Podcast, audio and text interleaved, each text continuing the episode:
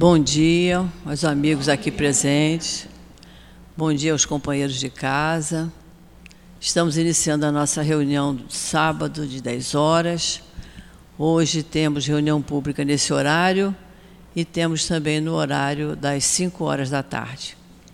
Hoje o estudo do Livro dos Espíritos ficará a cargo do nosso companheiro Mateus e na hora do passe o estudo do Evangelho com o nosso companheiro Luiz. Nesse horário das 10 horas, nós temos o nosso trabalho da obra social, que funciona lá atrás, no telheiro. Tem um bocado de gente lá. Tem muita criança espalhada pelas salas de aula, que são organizadas de acordo com a idade. Crianças, jovens, adultos. Então, a gente sempre pede a colaboração de todos, porque eles, quando chegam, tomam o café da manhã, antes de sair, almoçam então, nós pedimos sempre que colaborem, no máximo que puderem. Um quilo de qualquer coisa que traga, um pão de forma que traga, umas caixinhas de gelatina, o que trouxer. Vai no supermercado, vê uma coisinha que pode colaborar, colabora conosco, porque a gente sobrevive de colaboração. Precisamos de material de limpeza. Ontem, com a chuva, desceu muita terra, muita água lá do morro, muita muita, muita terra mesmo, sujou muito aqui a casa, desde lá de trás. Então a gente precisa de vassoura, de rodo, nós precisamos de pano de chão, sabão em pó, água sanitária, detergente, material de cozinha. Então, o que a gente puder trazer, que a gente traga, que sempre vai ser muito útil para todos nós. Na quarta-feira também temos a nossa reunião pública, Quarta-feira temos a reunião de três horas da tarde e temos das sete da noite. Quarta-feira nós temos o trabalho da cura, temos o passe de cura. Quem toma o passe de cura tem que chegar uma meia hora antes para ir se harmonizando, se acalmando, para que o passe de cura funcione da melhor forma como a gente precisa.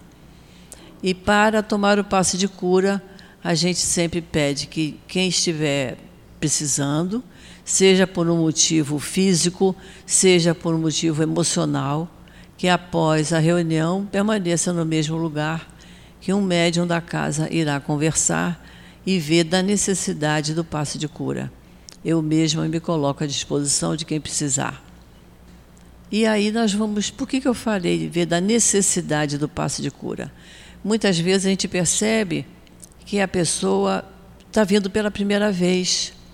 Então ela não sabe ainda, não está harmonizado com o trabalho da casa, ela não está frequentando nenhum curso, ela não está fazendo nenhuma tarefa na casa.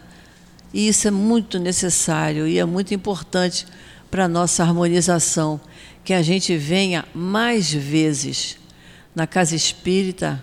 A gente, para ser espírita, a gente não pode vir uma vez por semana só, não. Uma vez por semana é muito pouco. Quanto mais que a gente sabe que quando a gente entra aqui nesse salão, os espíritos amigos estão aqui, passando a mão sobre a nossa cabeça, ouvindo as nossas súplicas, percebendo as nossas necessidades. Então, é tão bom a gente estar aqui dentro da casa espírita, e em especial aqui dentro desse salão. Então, nós não podemos vir uma vez por semana, é muito pouco. Então vamos vir mais vezes. Vamos fazer os cursos da casa.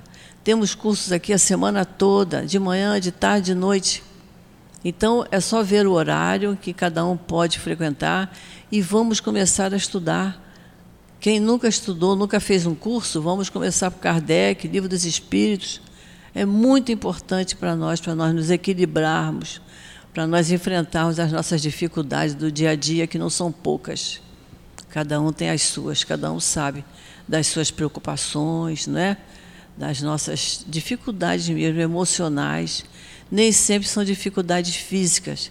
Dificuldade física, a gente toma um analgésico, a gente vai ao médico, não é?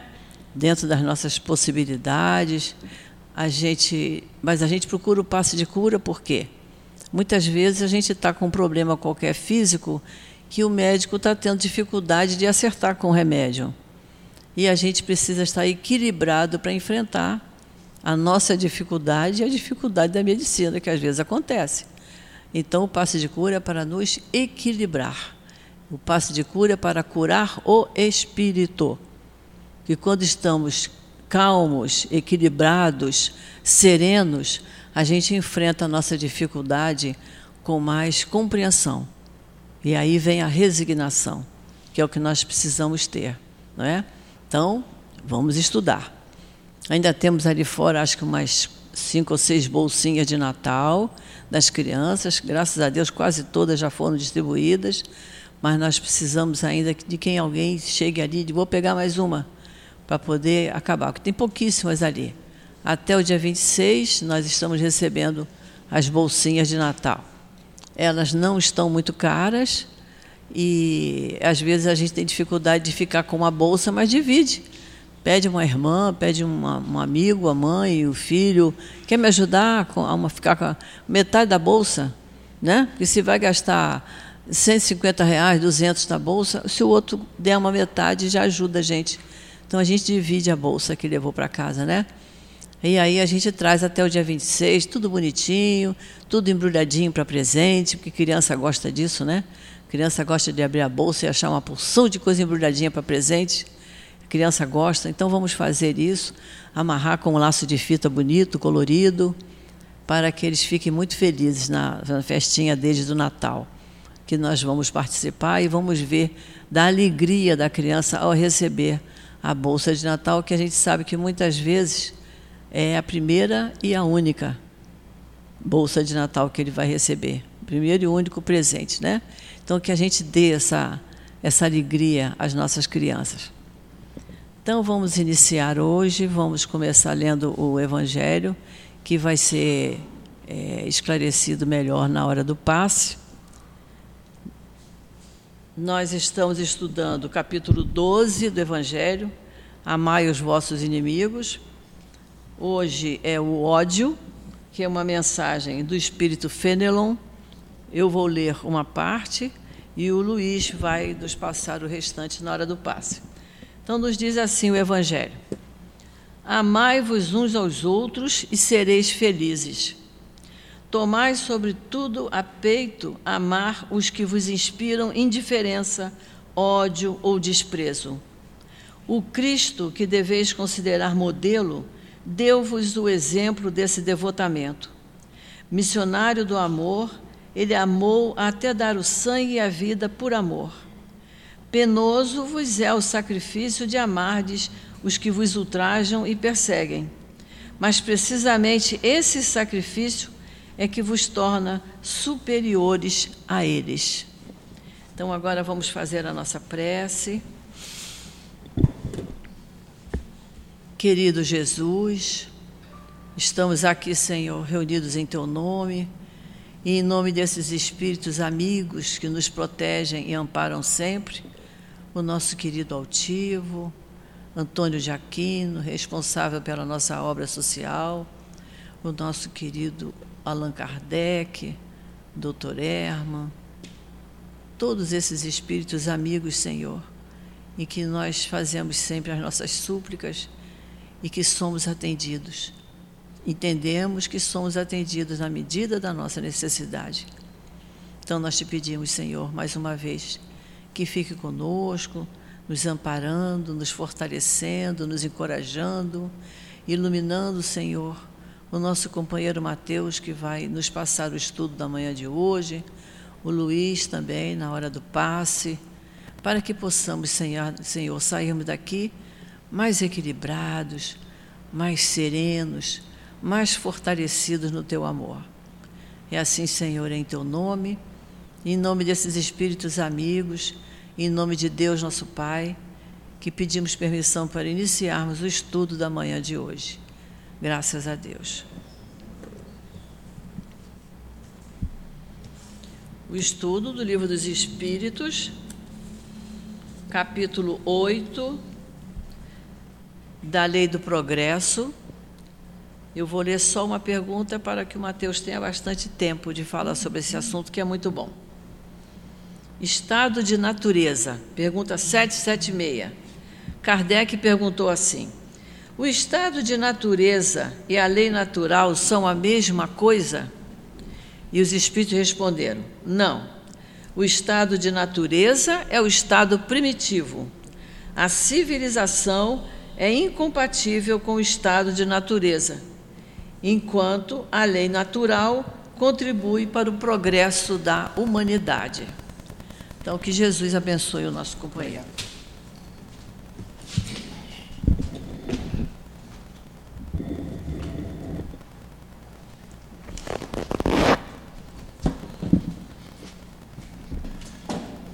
Bom dia, gente, tudo bem? Vocês conseguem me ouvir bem aí atrás? Ótimo. É, eu quero primeiro começar agradecendo a casa a oportunidade, é a primeira vez que eu venho aqui, então quero expressar minha gratidão pela possibilidade. É, também quero deixar o meu abraço fraterno, individual a cada um de vocês. Que maravilha estarmos aqui num sábado de manhã juntos, em torno da doutrina espírita que tanto nos consola e nos auxilia. O nosso, eu, eu vou usar o celular aqui porque eu aboli papel da minha vida. Eu acho que a gente tem que contribuir de alguma forma para o meio ambiente. Não acho interessante a gente ficar é, trazendo mais. Então eu uso o meu celular aqui para organizar as questões. O nosso capítulo de hoje da Lei de Progresso, que a gente vai começar a, a trabalhar, é óbvio que a gente não vai esgotar todo o capítulo hoje, também não seria possível com o tempo que nós temos. É, quero até pedir desculpa já de antemão se a gente não conseguir chegar ao termo da nossa programação de perguntas hoje, mas é porque tem algumas reflexões que nós devemos fazer ao longo do estudo. Mas, é, para mim, a lei do progresso ela tem um significado, claro, como todas as outras leis, mas uma profundidade tão grande talvez se nós não tivéssemos estabelecido é, em nossa vida, em nossa existência, uh, essa vontade do Pai do progresso, nós teríamos uma dificuldade ainda maior de conseguirmos chegar próximos do nosso objetivo, que é a perfeição. A lei do progresso, em, em geral, vai gerar em nós a, a, a certeza de que um dia nós chegaremos ao patamar de espíritos puros. Uma felicidade sem mescla, eu costumo até fazer uma brincadeira que se houvesse, e a gente pode fazer isso em possibilidade, porque infelizmente nós não iríamos conseguir cumprir, mas se nós tivéssemos a possibilidade de transportar todos nós que estamos aqui, essa sala, para um mundo divino, vamos fazer melhor, não precisamos nem chegar no mundo divino, um mundo feliz, e tivéssemos a possibilidade de passar alguns instantes lá e retornarmos para um mundo de provas e expiações com a nossa capacidade intelectiva daqui, certamente nós não conseguiríamos traduzir o que sentimos para os nossos outros irmãos que não estavam nesse recinto. Porque é uma felicidade tão indizível ainda para o patamar em que nós nos encontramos, que sequer na intelectualidade, nem digo só do campo moral, nós teríamos a possibilidade de descrever para os outros. E a lei do progresso diz o que para a gente? Nós um dia chegaremos lá com toda a certeza. E isso para mim é de uma camada consoladora enorme, porque a gente no mundo de expiações e provas sofremos. Vamos observar isso aqui no decorrer do texto. Sofremos, sim. É um instrumento pedagógico, é necessário para que nós possamos fazer as nossas reflexões é, das nossas imperfeições e, e, de fato, progredir, evoluir. Então, sem mais delongas, a questão 776 identifica para a gente ah, da seguinte forma: serão coisas idênticas o estado da natureza e a lei natural? E aí, antes até da resposta, eu já encaminho um pouco, porque o entendimento que Kardec quis colocar nessa questão, e é importante a gente compreender que nem sempre todas as questões de Kardec, ele expressava o seu entendimento próprio. Ele poderia ter um prévio conhecimento já, vamos assim dizer, sedimentado no sentido do que os espíritos andariam. Só que era necessário se fazer a pergunta não do ponto de vista de um iniciado. O Livro dos Espíritos não foi uma obra criada para iniciados, porque ela é a obra que funda, vamos assim dizer, inicia o caminho para observar todos os aprofundamentos que as outras obras básicas fazem das próprias partes dos livros do Livro dos Espíritos. Então, uh, o entendimento seria de que havendo a lei da natureza, e assim, nós sabemos pela própria criação da lei dos homens, que quando a lei é aplicada, ela gera um estado de coisas, por assim entender, se nós observamos leis da natureza, e a parte terceira do livro dos Espíritos inicia trazendo as leis morais, as leis da natureza, se há isso, por via de consequência, nós iríamos abordar o quê? Lei da natureza. Se a lei aplicada gera um estado, há um estado de natureza. Só que esse conceito de estado de natureza é que nós temos que compreender para para não cairmos, vamos assim dizer, no equívoco de dizer que há um estado de natureza. Então, quando os nossos irmãos é, superiores nos trazem na resposta que não, o estado da natureza é o estado primitivo, ele acaba conceituando o estado de natureza num sentido diverso da aplicação da, das leis da natureza. Porque quando as leis naturais são aplicadas, as leis de Deus, elas concorrem para a nossa própria evolução moral. Nós, hoje, no mundo de expiações e provas, por sermos imperfeitos, não possuímos ainda a possibilidade de um cumprimento pleno e integral das leis da natureza. Nós ainda, em nossas imperfeições, não conseguimos cumprir todas as leis morais. Mas a gente está tentando. E essa tentativa de cumprimento da lei da natureza, da lei de Deus, faz com que nas, a gente refletindo pelos nossos próprios atos, é legal a gente mencionar aqui a questão 919 e 919A do Livro dos Espíritos, a qual Kardec pergunta sobre é, elementos de progresso moral, de reforma íntima, e a resposta que nos é dada é: conhece-te a ti mesmo. Na 919A, a gente tem aquele belíssimo texto de Santo Agostinho, nos expondo processos, vamos assim dizer, reflexivos. Então, quando nós buscamos o cumprimento da lei de Deus, aí a, a coisa diverge do estado primitivo, porque você começa a evoluir. Um passo à frente é, que a gente dá do nosso estado inicial da criação, que é de simples ignorantes, nós já avançamos um pouquinho para mais distante do primitivismo. Por serem então coisas distintas, uma coisa não pode ser compatível com a outra. É por isso que os nossos irmãos dizem: a civilização é incompatível com o estado de natureza. Porque conforme a gente vai aplicando, e a lei da sociedade é uma das leis morais, nós temos a, a, a convivência social como uma lei, uma necessidade, inclusive, essa civilização que acaba se criando pela reunião de pessoas ali encarnadas naquele momento, nas suas lides encarnatórias, precisando sim desse convívio para trabalhar, entre outras coisas, com as virtudes da paciência, da afabilidade, da doçura, da indulgência, da resignação. Para culminar no amor, que vamos assim dizer seria a virtude por excelência, já diria o nosso irmão Paulo lá na primeira epístola aos Coríntios, nós precisamos então nessa, nessa civilização é, compreender que já estaríamos um passo à frente desse primitivismo, ainda que essa civilização estivesse dentro de um mundo primitivo. Qual, qual foi o grande marco que nós tivemos enquanto planeta Terra de troca de tempo? Foi quando nós aprendemos a viver em comunidade. Isso foi um grande salto para a gente. Não conseguimos, é obviamente, é, a gente não iria demarcar o momento certo em que esse planeta passou de primitivo para de expiações e provas, mas muito passou sim pelo cumprimento da lei de sociedade. Nós juntos formarmos enquanto um coletivo ideais, objetivos. Quando nós alcançarmos um mundo uh, de regeneração, que é um fato, nós iremos alcançar, independente da data que for, isso não vai ser alcançado individualmente pelo Mateus, não vai ser alcançado individualmente, por nenhum de nós. Nós iremos alcançar isso num status coletivo, enquanto mundo. É importante, sim, a gente buscar o nosso progresso individual, porque é o nosso progresso individual que vai contribuir para o progresso coletivo.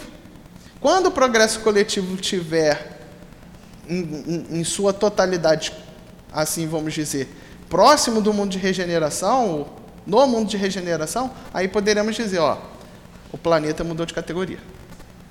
Passou a classe, subiu um. Como costumam brincar, passou de série. Agora vamos vir outros desafios pela frente.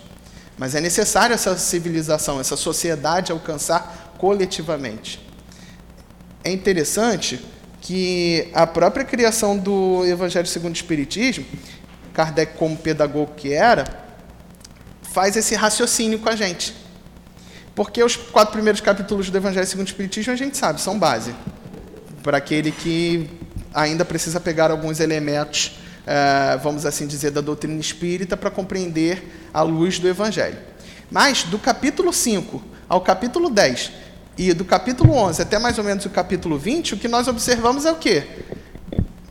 Redenção individual, processo de redenção individual. Do 20 para frente, a gente observa um processo de redenção coletiva, para os últimos dois capítulos nós trabalharmos com a comunicação com o nosso Pai Celestial, que aí é o Pedis Obtereis, o capítulo 27 e o 28, o quê? O, a coletânea de preces.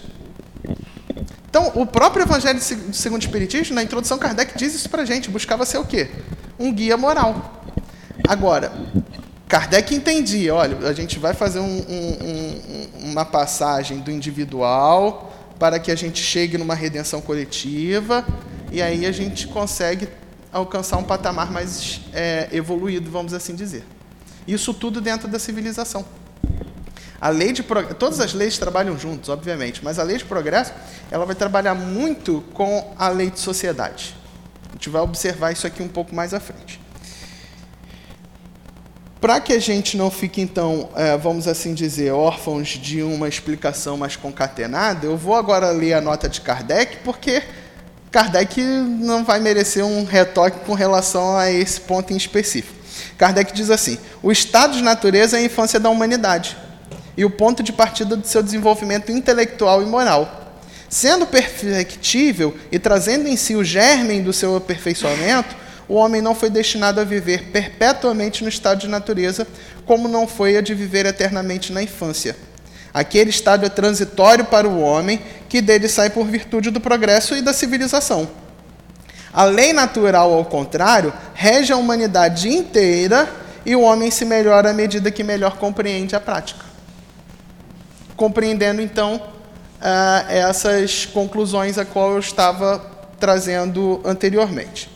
Passando para a questão 777, ah, Kardec pergunta assim: Tendo o homem no estado de natureza menos necessidades, isento se acha das tribulações que para si mesmo cria, quando no estado de adiantamento, diante disso, se deve pensar da opinião dos que consideram aquele estado como os da mais perfeita felicidade da terra? É, eu vou ler a, a resposta para a gente encaminhar tudo num, num conjunto só. Que queres? A felicidade do bruto? Há pessoas que não compreendem outra. É ser feliz à maneira dos animais. As crianças também são mais felizes do que os homens feitos. Qual é o entendimento aqui? E, e isso é algo que é uma, uma aparente contradição que a gente observa. Uh, nós não temos aquele entendimento que a criança é mais feliz. Eu não gosto de usar muito a palavra feliz, é, prefiro usar alegria, porque a gente sabe que a felicidade não é deste mundo. Mas uh, a gente não observa assim, ah, tem costume de dizer, a criança é mais alegre do que quando adulto. Ou então, existe isso, eu, eu não concordo, mas existe muitas vezes a gente observa na sociedade aquela frase, ah, às vezes a pessoa mais humilde, que não tem a ver com a virtude e humildade, mas tudo bem, a pessoa mais humilde é mais feliz por vezes do que a outra que é mais abastada. E são colocações que são contradições. A pergunta vai no sentido: esses homens, por serem primitivos e em tese possuírem menos necessidades que também não seriam uma encaminhação correta, porque quanto mais imperfeito, mais necessidades você possui, mais, uh, nesse entendimento, vamos assim dizer, é, popular, ele que tem menos necessidade seria mais feliz do que aquele que busca mais elementos, vamos assim dizer, na sua vida, porque vai avançando o seu intelecto. Só que isso não corresponde com, com uma visão de espírito imortal. Porque quanto mais distantes nós nos encontramos da perfeição, maior é a porcentagem de necessidades que nós temos evolutivas. Aquele que está no início do processo ainda não teve oportunidade de trabalhar em diversas experiências com as diversas virtudes que precisam serem é, afloradas potencialmente para que o espírito alcance a, a perfeição. Então você vai ter uma necessidade de passar por muitas experiências na paciência, na afabilidade, na doçura, para que você adquira essa virtude. Aquele que não passou por nenhuma experiência, acabou de ser criado, simples e ignorante, não passou por nenhuma experiência que buscasse exercitar a, a virtude que a paciência é. Ele está muito mais distante do que aquele que está já num mundo uh, próximo de um mundo feliz, que já passou milhares de encarnações trabalhando com essas, essas experiências que nos levam à reflexão da paciência. Quem vai precisar de mais experiência? Aquele que está no início do processo. Vamos fazer um outro exemplo para ficar mais fácil de compreender. A criança, em tenridade, ela ganha o um brinquedo, ela não aparenta ter felicidade? Aparenta. A felicidade da criança naquele momento é receber um carrinho, uma bola, uma boneca. Passa três meses, o que, que a criança faz? Estou dando até um prazo para alto, que hoje em dia já é mais acelerado. Mas o que, que a criança faz? Papai, mamãe, eu quero outra bola, quero outro boneco, outro brinquedo. É assim que funciona com a gente lá no primitivismo. A primeira coisa que a gente adquire parece que nós temos uma felicidade. Mas aí, com o tempo, a gente observa que as nossas necessidades não cabem só naquilo. Nós precisamos ir e é, avançarmos para outra. E esse avançar surge das experiências que Deus nos cria por intermédio da lei do progresso. Hoje nós estamos aqui, resolvemos um problema. A certeza que a gente tem é que amanhã a vida vai nos oportunizar outra dificuldade. E aí a nossa necessidade não vai ser mais aquela que a gente supriu, vai ser outra. É assim que a marcha do progresso se desenvolve. A ponto de uma criança hoje se agradar com um carrinho, quando chegar na adolescência, aquele carrinho não passa de um, um souvenir, um objeto qualquer que ele guardou da infância e que no futuro muito provavelmente vai doar ou vai jogar fora, porque vai ser imprestável para a sua vida. Hoje, essas experiências que a gente se agarra, esses elementos materiais que a gente fica agarrado, apegado, não vão fazer nenhum sentido para a nossa vida espiritual amanhã. Por isso que é importante, Jesus quando falava assim, aonde estiver o vosso coração, ali estará o vosso tesouro, e é até importante a gente entender uh, que no dialeto falado por Jesus, coração significava não a sede dos sentimentos, e sim da intelectualidade. Então ele importava dizer que aonde estiver o seu pensamento, ali estará o vosso tesouro. É, quando a gente pensa muito no materialismo, nós contribuímos para ficarmos mais distantes do progresso da evolução que nós tanto almejamos. A ordem em que nós observamos é: quanto mais próximos do materialismo, materialismo menos desenvolvidos nós somos. Quanto mais nós nos desapegamos dos elementos materiais e buscamos nos agarrar aos elementos morais, mais próximos nós nos encontramos da pureza espiritual. Questão 778 do Livro dos Espíritos diz assim: Pode um homem retrogradar para o estado de natureza? Essa é uma pergunta muito chave. A gente. É, vocês já pararam para pensar se Deus é, tivesse optado, vamos assim dizer, pela possibilidade da gente retroagir com os nossos erros? Ou até mesmo retroagir pela nossa vontade? Que pode ser que haja. Vamos fazer uma suposição. Eu erro o tempo inteiro. Se eu, em um acerto, avancei e num erro eu voltar para trás, retroagir, eu erro muito mais do que acerto. Eu viveria no estado de natureza eternamente. É interessante a gente até compreender que, uh, principalmente as nossas aflições, que decorrem das nossas faltas ou no passado ou na vida presente, porque as causas podem ser atuais ou anteriores, mas esses nossos sofrimentos, essas nossas dificuldades que passamos aqui, a gente encontra um entendimento lá no capítulo 7 do livro Céu e Inferno, que é a justiça divina segundo a doutrina espírita, está lá o subtítulo do, do Céu e Inferno. A gente observa lá no capítulo 7 que nós não sofremos ou não passamos por essas dificuldades pelo erro em si. Não é o erro que faz com que a gente passe por essas dificuldades. É o nosso estado de imperfeição. Enquanto imperfeitos, nós sofremos. Kardec utiliza até a seguinte analogia: aquele que tem 10 imperfeições vai sofrer mais do que aquele que tem 3 ou 4 imperfeições. O que importa dizer é que não é trabalhar só com o fato, o erro, é trabalhar com a causa do fato. E a causa do fato somos nós. Não adianta eu olhar ali o, o efeito, que foi a minha ação, e, e pensar assim, ah, daqui para frente então, vamos, vamos usar da seguinte forma.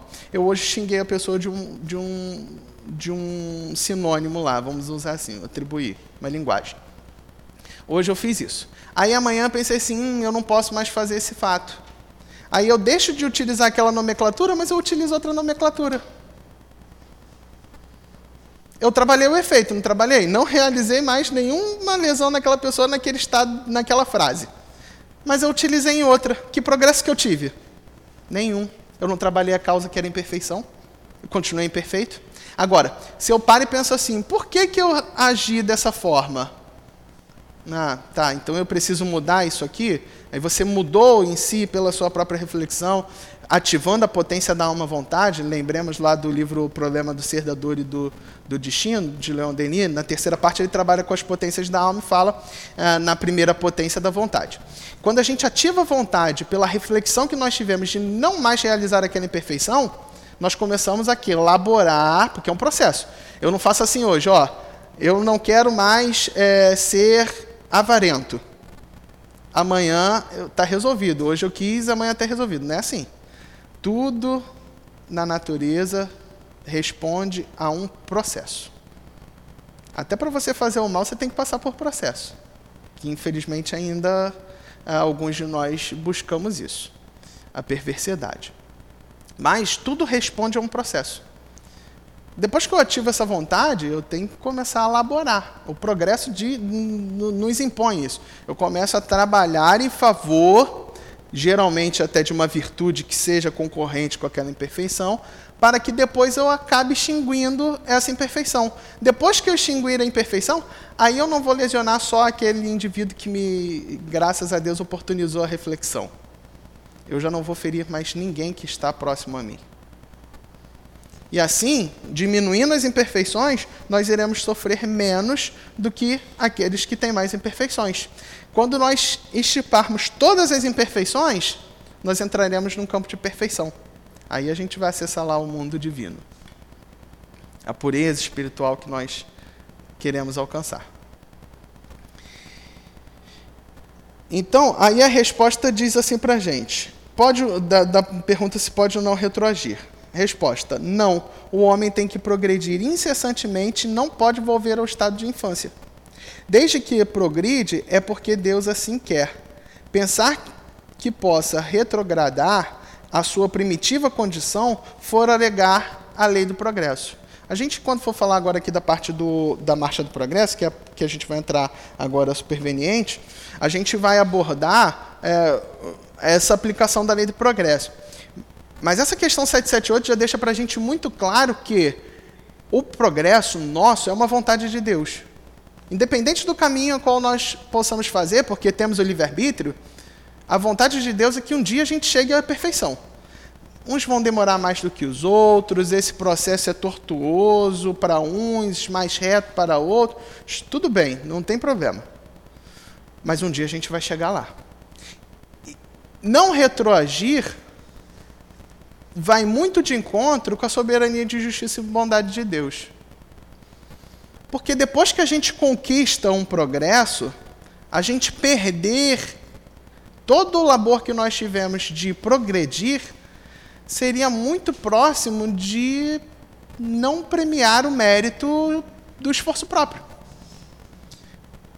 E aqui a gente tem que entender a soberania de justiça e bondade. Seria muito próximo da injustiça eu conseguir avançar em um ponto, tive o mérito para isso, eu perder este mérito. Então, não. Uma vez o espírito conquistando algo, não o perde. Vou dar um exemplo, é, mencionar mais uma vez, mencionar Paulo nunca é demais, mas mencionando mais uma vez a primeira epístola aos Coríntios, no capítulo 13, que é aquele poema lindíssimo do amor, a gente observa a seguinte frase de Paulo: O amor tudo suporta, tudo espera e tudo crê. Vocês já repararam que quando a gente consegue chegar próximo, que nós ainda não temos o sentimento apurado, é importante a gente compreender isso. Nós temos uma sensação, sentimento mesmo, robusto, a gente vai ter conforme a gente for é, evoluindo mais. Mas quando a gente cria, vamos assim dizer, esse sentimento do amor por alguém, não independe até mesmo as ações que a pessoa pratica, a gente não continua amando? A gente pode não concordar e expressar para aquela pessoa: olha, não concordo com suas ações, não acho que isso é correto. Mas quando a gente ama, a gente não volta atrás. Não existe essa, é, essa questão assim: ah, hoje eu amo essa pessoa, amanhã eu não amo mais. Às vezes o amor pode até ser envenenado pelo sentimento do ódio, a gente observa isso em alguns casos. Mas é, há ali um amor. Você não deixa de amar no dia seguinte, a não ser que você não tenha conquistado o amor para aquela pessoa antes. Mas uma vez conquistado, aquilo ali marca um, um ponto. E você não vai retroagir para um desamor. Não vai. Assim como aqueles espíritos que já alcançaram plenamente virtudes, nós ainda não, mas um dia chegaremos lá, aqueles espíritos que alcançaram plenamente uma virtude, está ali demarcado que ele alcançou aquele patamar, está pronto naquela virtude, vai buscar as outras não vai retroagir, não vai voltar. Ele tem aquilo ali e ponto. Agora então vamos para a parte da marcha do progresso. A força para progredir áurea o homem em si mesmo ou o progresso é apenas fruto de um ensinamento? Resposta: O homem se desenvolve por si mesmo, naturalmente, mas nem todos progridem simultaneamente e do mesmo modo. Dá-se então que os mais adiantados auxiliam o progresso dos outros por meio do contato social. Mais uma vez, a lei de sociedade aí próxima da, da lei de progresso. Mas uh, é interessante a gente compreender que para nós evoluirmos, nós dependemos do nosso próprio querer. E que bom, né? Porque se eu dependesse do querer do outro para evoluir, eu teria uma dificuldade muito maior ainda mais no mundo de expiações e provas. Mas uh, querer evoluir basta tão somente que a gente ative nossa potência da alma vontade. Basta isso. Dali as outras coisas vão sendo preparadas. Mas é um querer nosso. Então a gente é capaz de progredir por nós mesmos. Porém, existe uma segunda camada aí que a gente também tem de trazer, que é a necessidade do contato social. Existem situações que eu só vou refletir e só vou conseguir evoluir se tiver uma outra pessoa para eu trabalhar aquilo ali. Então, esse entendimento de que a gente progrede, progride por nós mesmos, ele é relativo porque nós dependemos sim dos outros pela sociedade para evoluir. Querer evoluir basta que nós assim desejemos fazer. Agora, exteriorizar essa evolução, praticar essa evolução, nós precisamos de toda a sociedade. Imagine o seguinte exemplo. Vamos supor, eu, eu até acho interessante é, que, de um sentido, vamos assim dizer, mais superficial, um movimento espírita trocou alguns termos, e dentre um deles a gente trocou céu e inferno por nosso lar e umbral. Não estou fazendo nenhuma crítica, não, mas é, por vezes a gente trabalha com esses conceitos. É, mas vamos supor que nós hoje fôssemos trabalhadores lá do nosso lar. A gente compreende, pelo que o próprio livro dos Espíritos nos, nos traz, que no período de erraticidade nós também progredimos, também aprendemos, podemos é, exercitar esse progresso. Ok. Então a gente está lá buscando o estudo de uma virtude, vamos lá, a gente está lá trabalhando a indulgência, vai, beleza. Aí chega um ponto que a gente vai, poxa, acho que eu aprendi intelectualmente bastante sobre a indulgência. São nesses momentos que os nossos irmãos mais evoluídos falam assim: então acho que está na hora da gente tentar colocar em prática. Porque a gente só aprende quando a gente coloca em prática. Porque se a evolução fosse ligada tão somente ao sentido intelectual, eu mesmo seria o primeiro a devorar todas as obras morais possíveis e decorando aquilo ali eu poderia me satisfazer e dizer: pronto, estou perfeito. E não é assim que funciona. Se fosse assim também, se os elementos tão somente exteriores nos fizessem progredir, os nossos irmãos judeus já tinham resolvido o problema da humanidade. Eram 613 mandamentos que eles eram obrigados a cumprir pela lei de Moisés. Se retirando os dez mandamentos que têm um caráter divino, 603 mandamentos eram mandamentos exteriores. lava a mão de uma forma, tem que manter a candeia acesa, tem que orar em determinada hora, de tal forma. Eram todos elementos exteriores. Você cumprindo procedimentos. Isso concorre para o nosso progresso? Vai depender do seu esforço próprio no campo moral. Mas ele, por si só, o elemento exterior por si só, não vai promover o progresso. Então, uh, vamos supor que a gente lá está, então precisamos o quê? Praticar isso. Só que lá no nosso lar, ninguém vai testar a nossa paciência, ninguém vai testar a nossa indulgência. O que, que a gente precisa fazer? Provar isso. Não precisamos provar esse conhecimento, provar essa aquisição? No livro dos Espíritos, Kardec pergunta assim aos espíritos: Qual então o meio do espírito terminar o processo de depuração? Estou trocando em miúdos que eu não vou lembrar exatamente as palavras. E os espíritos respondem: a prova de uma nova existência corporal, uma existência física. Estar encarnado nesse momento já é uma prova em base. Já é uma prova.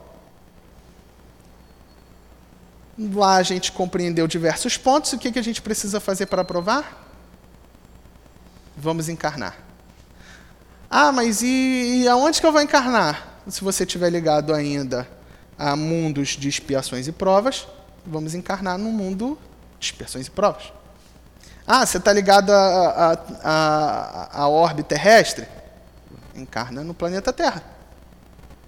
Aqui, pelo relevo que nós temos das imperfeições, não vai faltar espírito para te testar paciência, indulgência. E aí você vai poder dizer, olha, eu consegui sedimentar isso, não consegui sedimentar.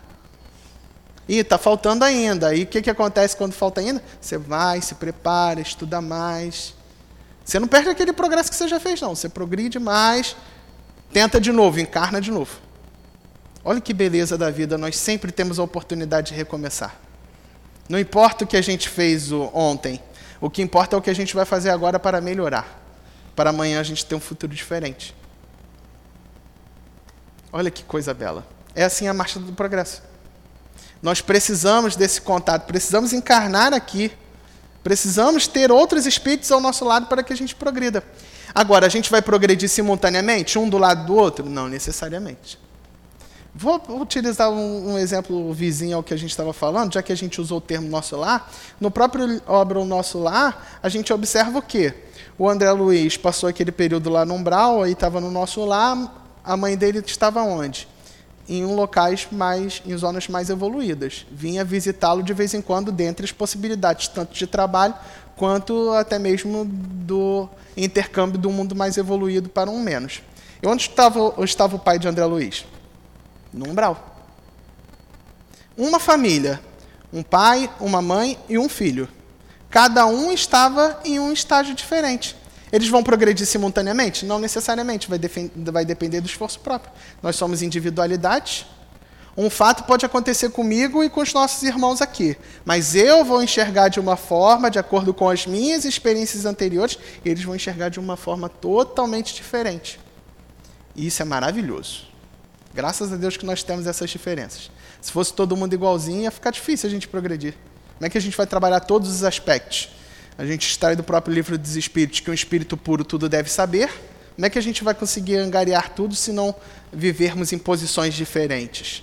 É por isso que uma encarnação a gente vem mais abastado financeiramente, outra na pobreza, uma outra a gente vem numa família estruturada, outra numa desestruturada, e, e assim a gente vai passando. Uma hora a gente encarna num país que nos propicia tal coisa, em outro a gente vem para outro país que vai nos propiciar, enquanto sociedade, outros aspectos. Maravilhoso, planetas que são de constituições de corpo físico diferentes, para que a gente consiga amealhar no conjunto espiritual experiências que concorra, concorram para que a gente alcance ao patamar de um espírito puro. Isso importa dizer também que Jesus passou por diversas, por todas essas situações que nós passamos aqui, Jesus em algum momento da sua existência espiritual passou. Ele tem essa experiência.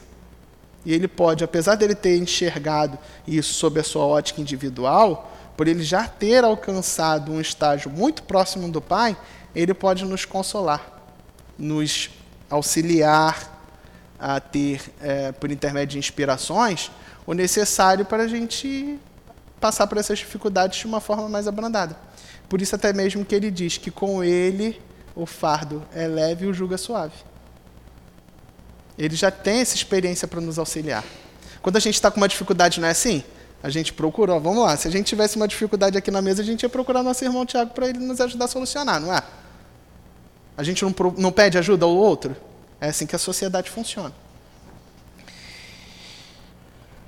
Uh, questão 779.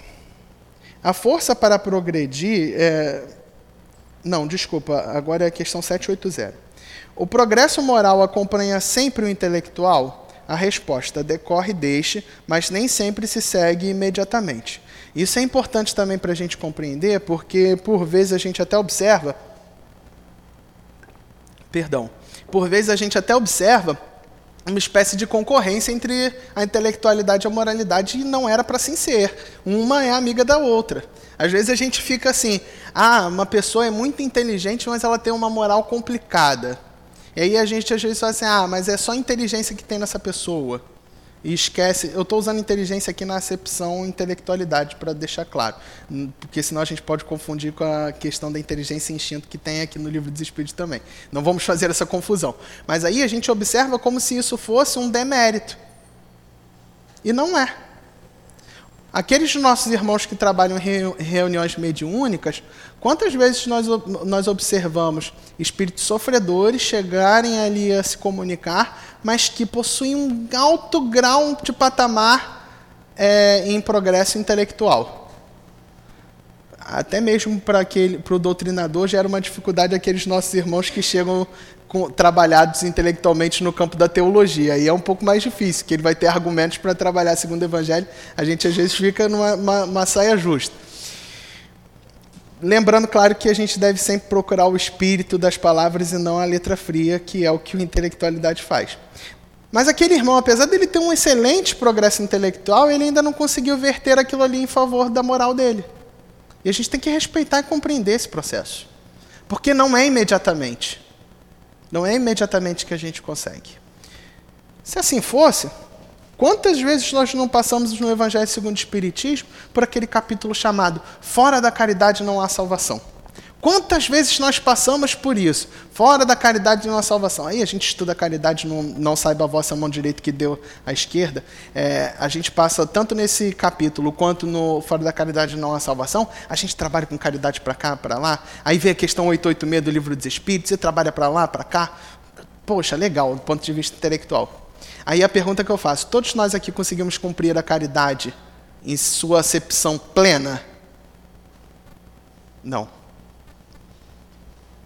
Esse, por exemplo, é claramente um aspecto pelo qual não necessariamente o avanço intelectual vai gerar simultaneamente um avanço moral. Alguns de nós, pelo esforço próprio, conseguem diminuir muito essa distância entre o aprendizado e a prática moral.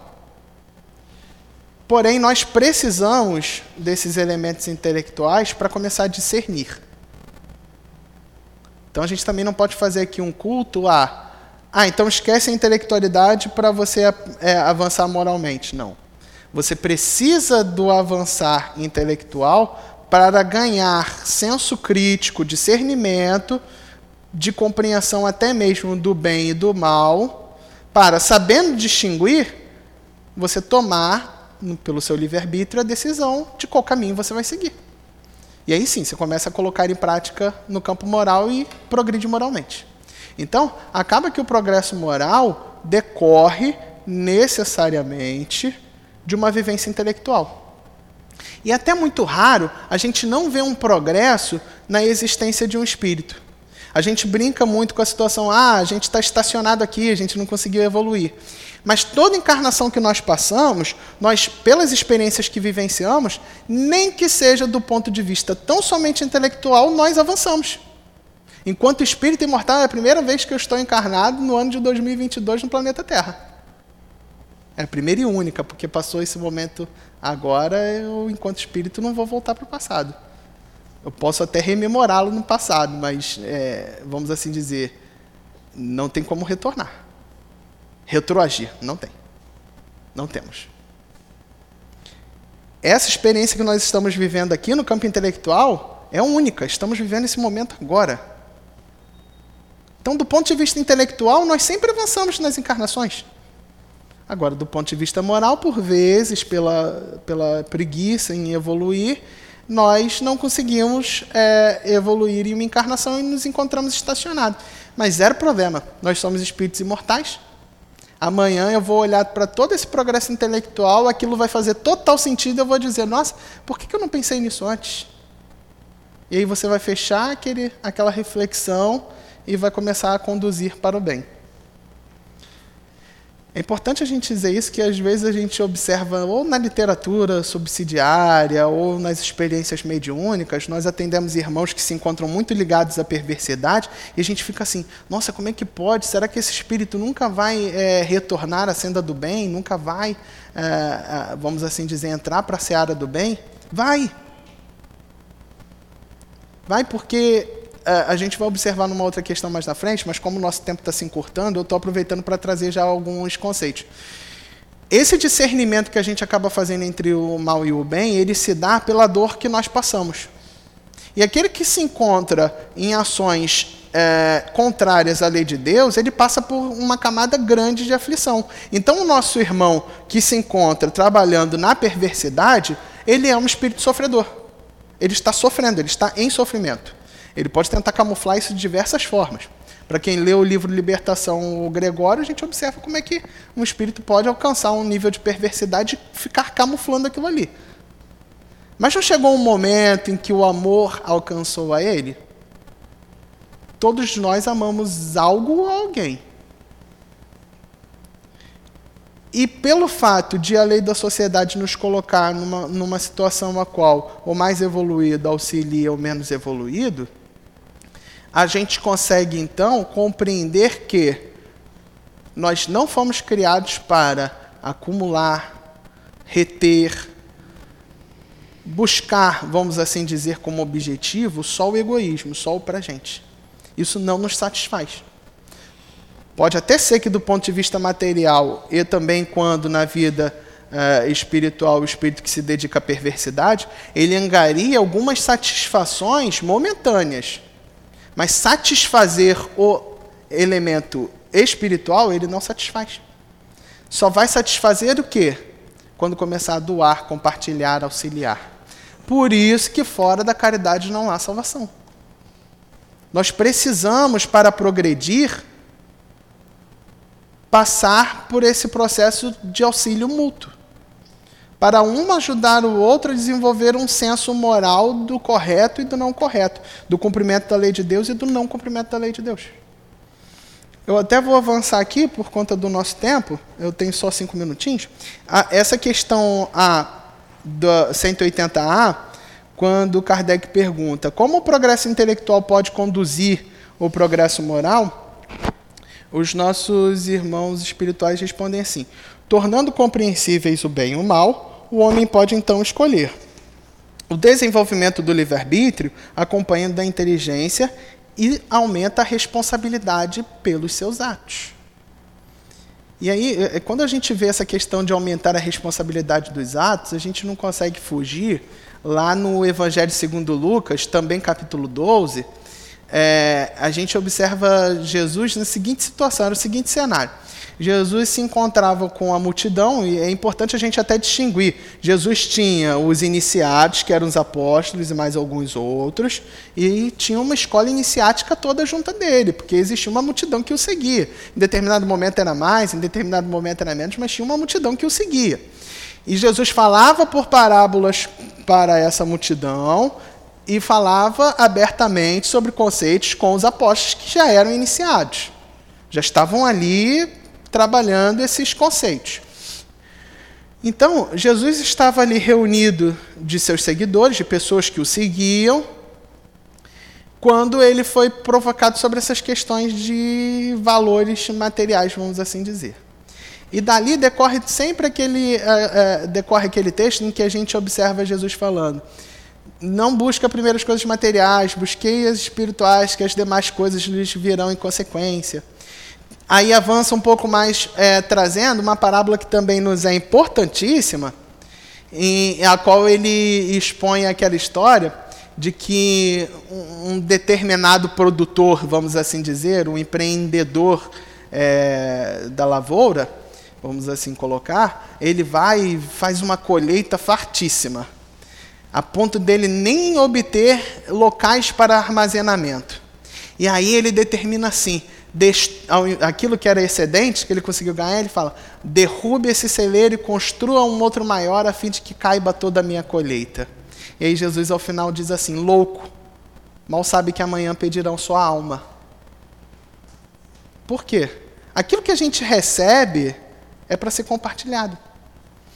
Logo depois, ele engendra o seguinte entendimento, que é o que eu até deixei mencionado aqui, nesse capítulo 12, versículo 48, que ele diz assim: A quem muito foi dado, muito será exigido, e a quem muito foi confiado, muito mais será pedido. Gente, isso não é uma ameaça, não, isso é uma consequência lógica. Nós que estamos aqui hoje, encarnados no movimento espírita, estudando, simpatizantes ou trabalhadores da doutrina espírita, seguidores, vamos assim dizer, da doutrina espírita, nós que estamos obtendo contato com esse ensinamento da doutrina espírita, possuímos uma responsabilidade muito grande. Porque o que nós estamos fazendo é buscando o cumprimento da lei de Deus, que você conhece, é, é, tem a, na terceira revelação, de uma forma mais clara, a revelação das leis morais. Aí você, de posse desse entendimento, você começa a trabalhar você começa a procurar cada vez mais se aprofundar em estudos para te auxiliar no intelecto a progredir moralmente, você não pode dizer que sua responsabilidade não vai aumentar, porque ela vai aumentar. Aí é por isso que a gente olha assim, nossa, fulano de tal trabalha na casa espírita e faz essa atitude. É, porque nós somos imperfeitos, nós não temos. O, o Emmanuel, no livro Consolador, ele tem uma frase que eu acho muito boa, que ele diz assim: Nós não temos o direito de julgar, mas nós temos o dever de discernir. Ali a gente não tinha que julgar ele é de tal função e erra. Não, a gente tem de discernir. Olha só, isso é um alerta. Se o nosso irmão caiu, talvez nas mesmas condições que ele se encontra, eu cairia também. E dali a gente extrai o quê? O exemplo intelectual para conseguir avançar moralmente. Mas muito nos será pedido. Muito nos será cobrado. Porque o progresso é assim. Quanto mais você progride, mais você se encontra uh, com as suas próprias necessidades. E aí, essas necessidades só serão totalmente dissolvidas quando nós chegarmos à perfeição, que é o topo do progresso. Se é que a gente pode falar em topo de progresso, tá, gente? Que a gente fala assim do mundo divino, mas a gente não tem a menor informação de como funciona lá. Então a gente coloca o mundo divino como um topo aqui no, na nossa capacidade intelectiva. A gente não sabe quando a gente chegar lá se tem topo, se não tem topo de progresso. Do nosso ponto de vista, a gente pode assim dizer. Aí nós alcançaremos esse topo de progresso quando nós reduzirmos totalmente essas necessidades. Que de posse disso, então, a gente, ao invés de se amedrontar com a expectativa do erro, nós possamos nos motivar com a possibilidade do acerto. Estamos aqui hoje buscando a compreensão da lei do progresso para que nós possamos alcançar a consolação de que, é, sim, nós iremos chegar à perfeição, e que basta nós ativarmos essa vontade de progredir, que as outras coisas virão em um processo determinado pela providência divina. E aí não carece de problema o tempo, porque nós somos imortais, não há problema se nós errarmos, porque nós sempre, pela pluralidade das existências, teremos a oportunidade de recomeçar. Que a gente possa, então, se motivando nesse sentido, angariar esforços para colocar em prática essas metas que Jesus nos trouxe, a doutrina espírita nos reforça, para que, enfim, alcancemos o mais rápido possível o patamar de espíritos puros. É, eu quero mais uma vez agradecer, desculpa eu ter passado o horário um tempinho, tá? Mas eu quero mais uma vez agradecer a casa a oportunidade Sempre que eu venho a primeira vez numa casa espírita, eu falo isso e de coração aberto, de boca cheia. Espero hoje ter ganhado novos amigos. Deixo aqui o meu abraço fraterno individual a cada um de vocês e espero que a gente se reencontre no mundo feliz, no mundo divino, e nós possamos rir de hoje nós estávamos aqui estudando juntos. Muito obrigado, gente. Nós é que agradecemos a você, Mateus pelos esclarecimentos que você trouxe e com certeza queremos muito vê-lo aqui outras vezes. Deus já permitir. Vamos passar a segunda parte da nossa reunião, que é dedicada ao trabalho de passe. Pedimos aos médiums que se coloquem.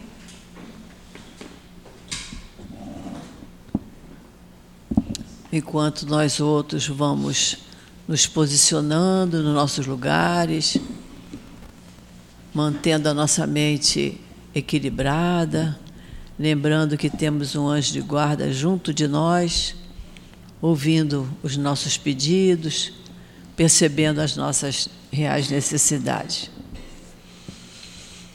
Senhor Jesus, é chegada a hora do passe, Senhor, e nós te pedimos as tuas bênçãos para esse trabalho de amor que será realizado. Permite, Jesus, que os médios estejam acompanhados de seus mentores, para que possamos receber fluidos sãos para nos fortalecermos em teu nome, Senhor, por teu amor. Então, Jesus, abençoa esta hora, a hora do passe. No capítulo 12, amai-vos uns aos outros. O espírito Fenelon nos fala a respeito do ódio.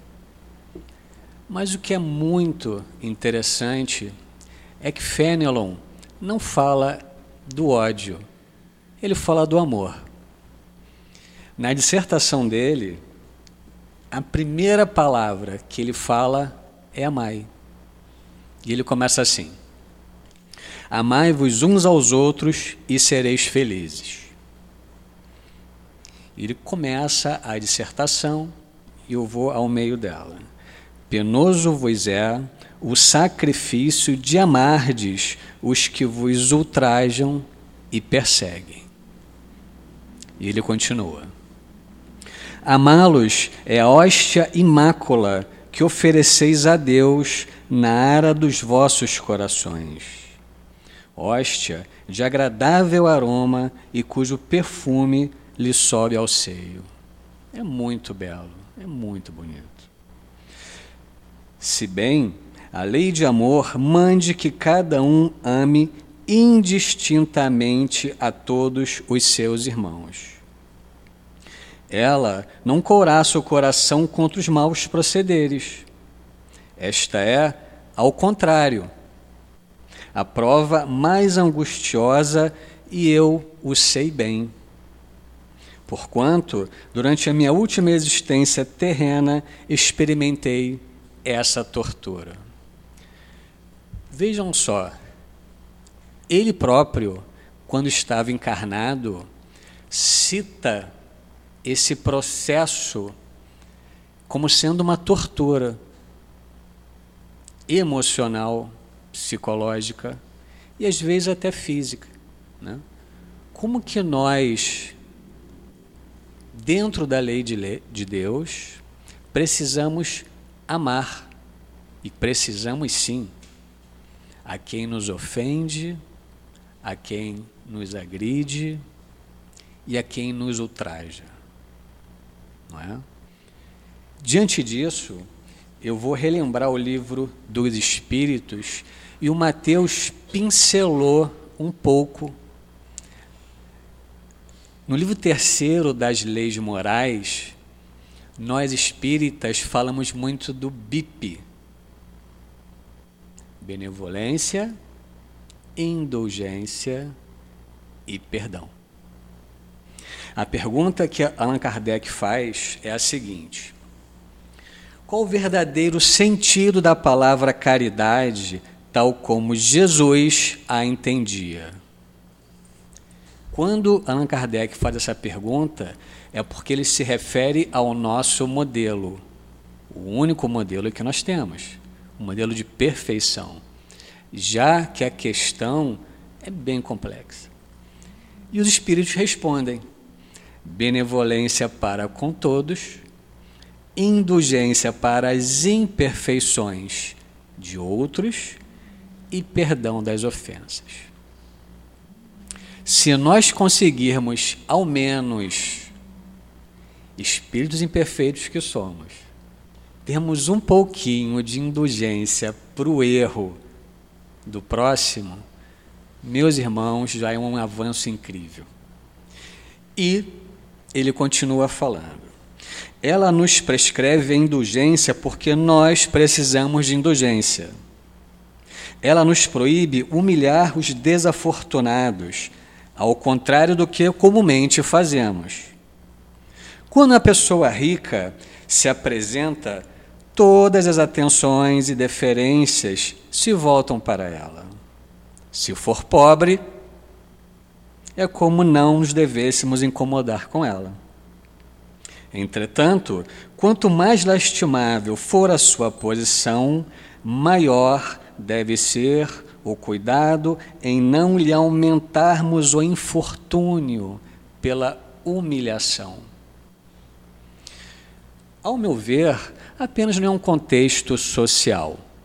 É um contexto de evolução espiritual, sim. As pessoas que são ávaras, que são maledicentes, que são agressivas e que no momento de erro pontual nos humilham, nos machucam e nos diminuem.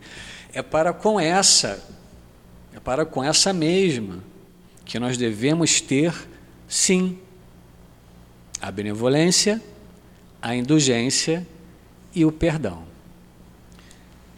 Nesse mesmo capítulo do livro 3, tem um parágrafo de São Vicente de Paula, que é muito, muito bonito. Eu vou ler bem rapidamente para a gente sintetizar. Sede indulgentes com os defeitos dos vossos semelhantes. Em vez de desprezardes os ignorantes e os viciados, instruí-os, moralizai-os. Sede brandos e benevolentes para com tudo o que vos seja inferior, mesmo para com os seres mais ínfamos da criação, e tereis obedecido à lei de Deus. Que Jesus nos ampare e que Deus nos proteja.